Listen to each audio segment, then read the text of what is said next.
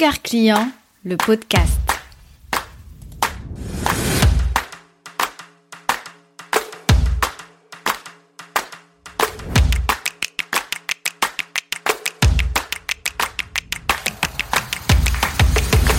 Ça y est, j'ai lancé mon podcast. J'ai ce projet en tête depuis des mois, mais il aura fallu que je me fixe une deadline claire et précise pour que cet épisode 0 sorte enfin.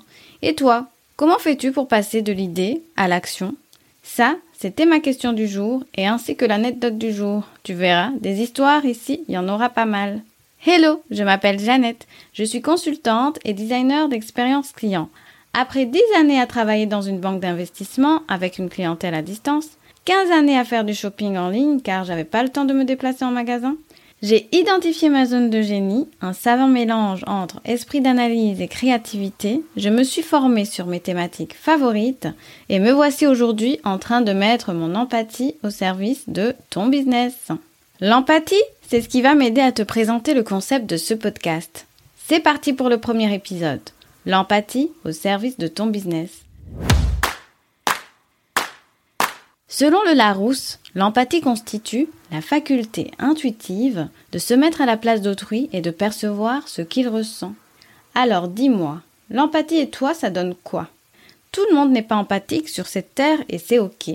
Pour ma part, étant de nature introvertie, j'ai passé beaucoup de temps à écouter et observer les autres.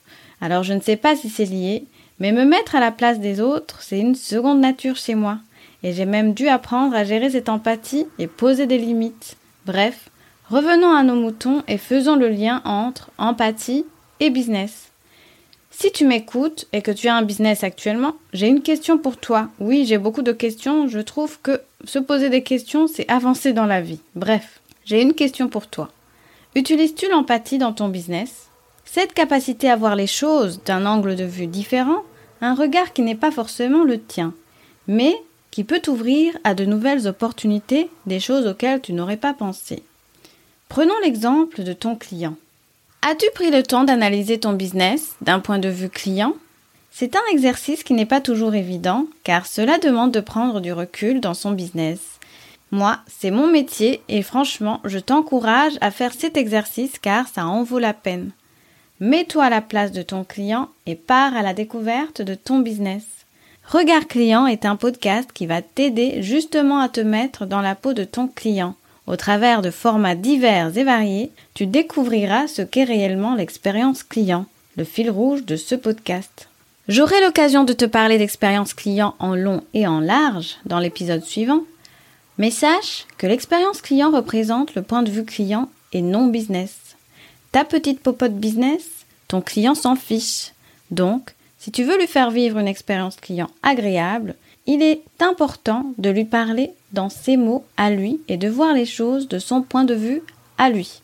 En fait, l'expérience client est le résultat des émotions que tu fais vivre à ta clientèle lorsqu'elle est en contact avec ton entreprise de manière directe ou indirecte. Et pour comprendre ces émotions, tu as besoin de te mettre à sa place et donc utiliser ton empathie. Abonne-toi à ce podcast, reste à l'écoute. Tu découvriras au fil des épisodes les enjeux que représente l'empathie dans ton business. Allez, je te spoil un peu maintenant parce que trop de suspense tue le suspense. Adopter le regard client, développer ton empathie, ça revient à remettre l'humain au centre de tes stratégies. Tu pourras ainsi mieux comprendre ton client, fluidifier ton parcours client, augmenter tes ventes, satisfaire ta clientèle et même plus. Tu pourras innover en trouvant de nouvelles idées de produits ou services à mettre en place dans ton entreprise. Et plus important, ça te permettra de rester authentique. En conservant ton éthique, tu pourras créer du lien plus facilement avec ton client et le fidéliser avec intention, comme j'aime si bien le dire. Fidéliser avec intention, c'est fidéliser d'une manière personnalisée et pas du tout standard. Mais oups, j'ai oublié de te préciser un détail important. Je vais te parler de l'expérience vécue par ta clientèle, mais pas de n'importe quel client. Ton client en ligne, celui qui est à distance et que tu ne vois pas physiquement.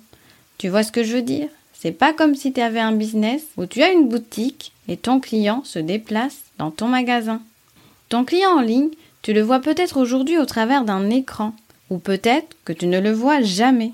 Il te paraît souvent lointain, distant, parfois même un numéro. Stop, je plaisante là. J'espère sincèrement que tu ne considères pas ton client en ligne comme un numéro. Ça, ce sera l'objectif de ce podcast, t'aider à créer du lien avec ta clientèle en ligne. Allez, je te donne rendez-vous au prochain épisode. Si tu as aimé ce podcast, laisse-moi 5 petites étoiles pour me le dire.